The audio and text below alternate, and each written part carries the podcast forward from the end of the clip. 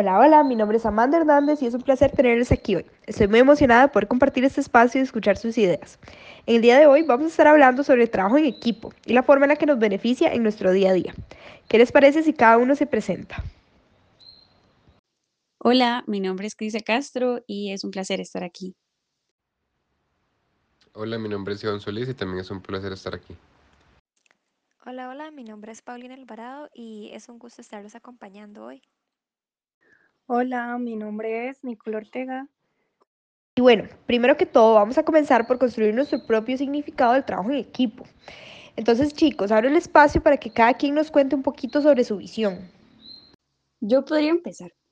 Antes de venir, de hecho, me puse a investigar un poco y encontré que Cardona y Wilkinson, que es un estudio de 2006, definieron trabajar en equipo como colaborar organizadamente para obtener un objetivo común lo cual supone entender como las interdependencias que se den entre los miembros del equipo y así sacar el, máximo provecho de ellas en vista a la consecución de esta meta en común.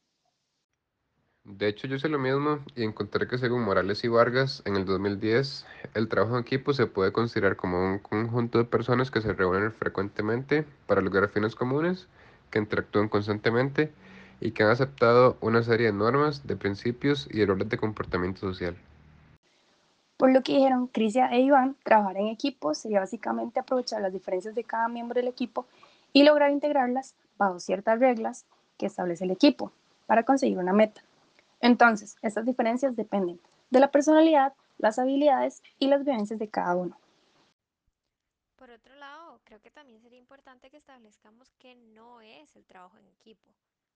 De hecho, ese estudio que les mencioné de Cardona y Wilkinson también hablan sobre esto y ellos mencionan que no se trabaja en equipo cuando sus miembros hacen uso de sus aptitudes y posiciones, pero de manera aislada. Esto en realidad sería trabajar individualmente en compañía, como una cadena de producción, y tampoco se trabaja en equipo, digamos, cuando cada miembro no aporta un valor añadido específico al equipo.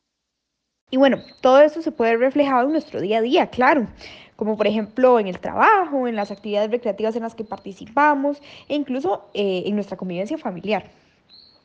Pero bueno, ahora que ya conceptualizamos un poco sobre el tema, podríamos hablar eh, sobre las ventajas o hasta las dificultades que nos podemos encontrar eh, cuando aplicamos este concepto tan valioso en nuestro día a día. Bueno, sobre las ventajas del trabajo en equipo, eh, hay que destacar que sirve para estimular la creatividad porque fomenta la aparición de ideas más originales y además encontrar soluciones mucho más acertadas.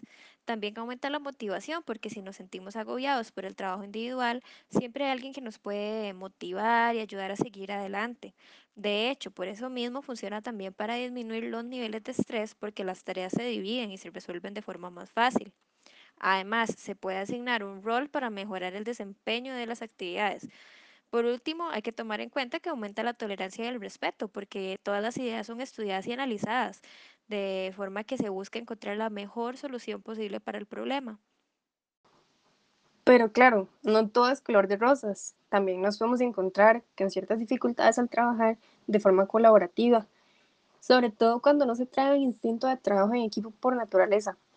Menciona el autor pero en el 2020 que esto puede generar una dominancia indeseada cuando una persona se siente en control de los demás. También se puede requerir de mucho tiempo para tomar decisiones porque pueden haber diferencias y hay que tomar en cuenta la opinión de todos los miembros, por supuesto. Además, se puede presentar un ambiente de hostigamiento y presión cuando hay malas relaciones entre los miembros y esto se puede dar si no se sabe nivelar la carga intelectual y el liderazgo, porque la probabilidad de que haya individuos de que se queden sin hacer nada o se reserven la opinión en decisiones grupales es bastante alta. Y bueno, creo que también sería mm, bueno mencionar algunas actividades para fomentar el trabajo en equipo. Entonces, si tal vez alguien podría conversarnos un poco sobre esto y contarle a quienes nos escuchan hoy ¿Con qué actividades piensan que, podemos hacer crecer este, este sentimiento en, un, en un equipo? Bueno, según mencionaron Morales y Vargas en el 2010, se puede promover con actividades en donde exista interacción entre los miembros del equipo. Y esto puede ser como con juegos y también se pueden disminuir las cargas conviviendo en otro tipo de actividades sociales, como lo son las capacitaciones, cumpleaños u otras actividades en donde se pueden relacionar los miembros. También la asignación de tareas específicas puede servir para promover el sentimiento de inclusión en el equipo. Claro, claro. Creo que esas son excelentes estrategias para lograr eh, consolidar el trabajo en equipo. Y Paulina, cuénteme usted un poco. ¿Considera usted que el trabajo en equipo le puede ser útil a, a quienes deciden emprender? Ah, sí, sí, por supuesto. De hecho, el emprendedurismo colectivo es propulsado por una alta calidad en la comunicación y por un alto nivel de colaboración entre los miembros del equipo. Esto produce un alto rendimiento en la utilización del llamado pensamiento colectivo compartido. Esto según lo menciona eh, Martínez en el 2007 en el artículo de su revista llamada Una visión dinámica sobre el emprendedurismo colectivo, donde hace énfasis en la importancia del trabajo en equipo para lograr una buena comunicación y que el emprendimiento sea exitoso. Claro, coincido con usted. Creo que esta es una excelente herramienta para los emprendedores. Y bueno, por último, me gustaría cerrar eh, con un poco de lo que leí sobre la importancia que le dan Torreyes et al. en el 2011 en su publicación, ¿verdad? Porque ellos hablan que el trabajo en equipo es un punto clave y una ventaja competitiva, ¿verdad?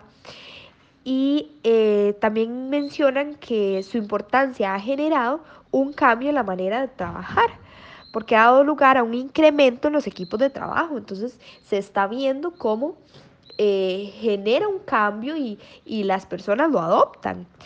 Este, y bueno, también esta competencia participativa permite aumentar la productividad, la innovación y la satisfacción en el trabajo. Entonces, bueno, con esto estaríamos concluyendo el día de hoy. Quiero darle las gracias por aceptar la invitación a, a los chicos y nos vemos la próxima semana. Adiós.